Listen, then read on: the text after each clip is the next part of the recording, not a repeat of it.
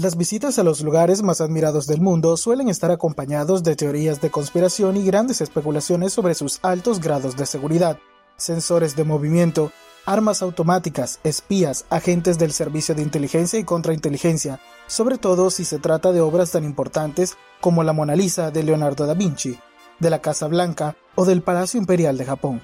Sin embargo, aunque ha habido muchos intentos de vulnerar su seguridad, muy pocos o casi ninguno han contado con éxito. Por eso hoy, en Dodos, el hombre que visitó de noche a la reina de Inglaterra. Las historias están en todos lados. Algunas se esconden, otras están a simple vista. Sin embargo, todas están en peligro de ser olvidadas. Bienvenidos a todos, historias casi que extremas.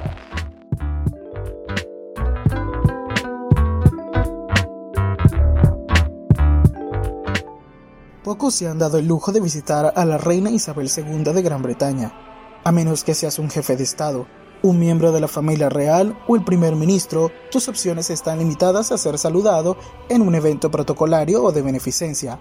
Pero, ¿y si quisieras visitar a su majestad en su cuarto? La noche del 8 de junio de 1982, Michael Fagan caminaba por las calles de Londres sin mucho que hacer. Al llegar al monumento de Victoria en la avenida de Mall, contempló a la medianoche en el Palacio de Buckingham la bandera de la Casa Windsor ondeando, lo cual significaba que la reina estaba en el palacio. Al mismo tiempo, vio una ventana abierta y saltando la reja de los jardines del palacio entró y subió por una tubería hasta la habitación 151, donde la empleada leía un libro. Esta, al verle, salió corriendo a avisar a los soldados de palacio, pero aunque esperó, nadie vino por él, y se dedicó a caminar los aposentos del palacio. Incluso ingresó al salón del trono y se sentó en él.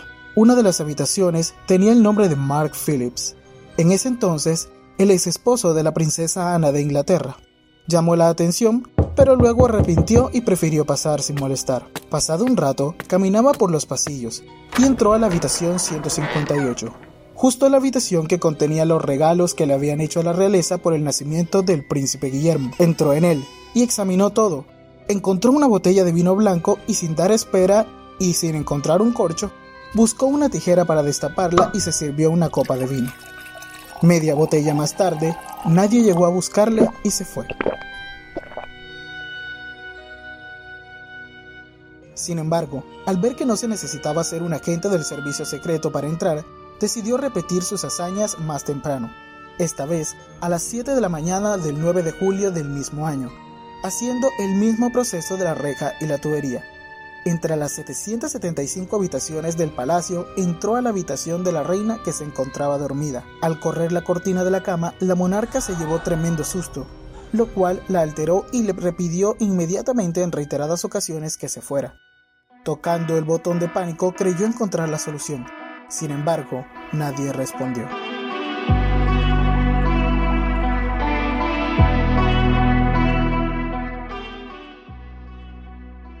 Mientras el intruso contaba sus problemas, la reina hizo una llamada. Sin embargo, las bucamas creyeron que era una broma entre ellas y la ignoraron.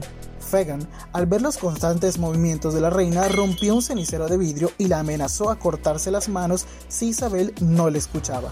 Finalmente, un consejero personal de la reina iba pasando y escuchó los ruidos.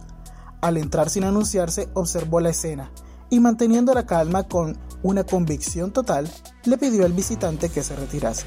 La reina ordenó que se le tratase con suma atención y que se le diera de comer. Tiempo después fue juzgado, pero contra todo lo que podamos creer, solo fue juzgado por la media botella de vino blanco que tomó, pues para demandarlo por los otros procesos requería llevar a la reina a un juicio para que testificara. Finalmente, Michael fue procesado por otros cargos que tenía pendiente con la justicia y fue enviado a un tratamiento de procedimiento psiquiátrico, mas no como un presidario, sino como un paciente. Años después, en 1993, Michael contaría en la entrevista de la BBC de Londres que fue tratado de la mejor manera gracias a la actitud de la reina a quien siempre había admirado, y aseguró que le había hecho un favor a la reina, pues no solo la admiraba, sino que le dijo que su servicio de seguridad no estaba funcionando.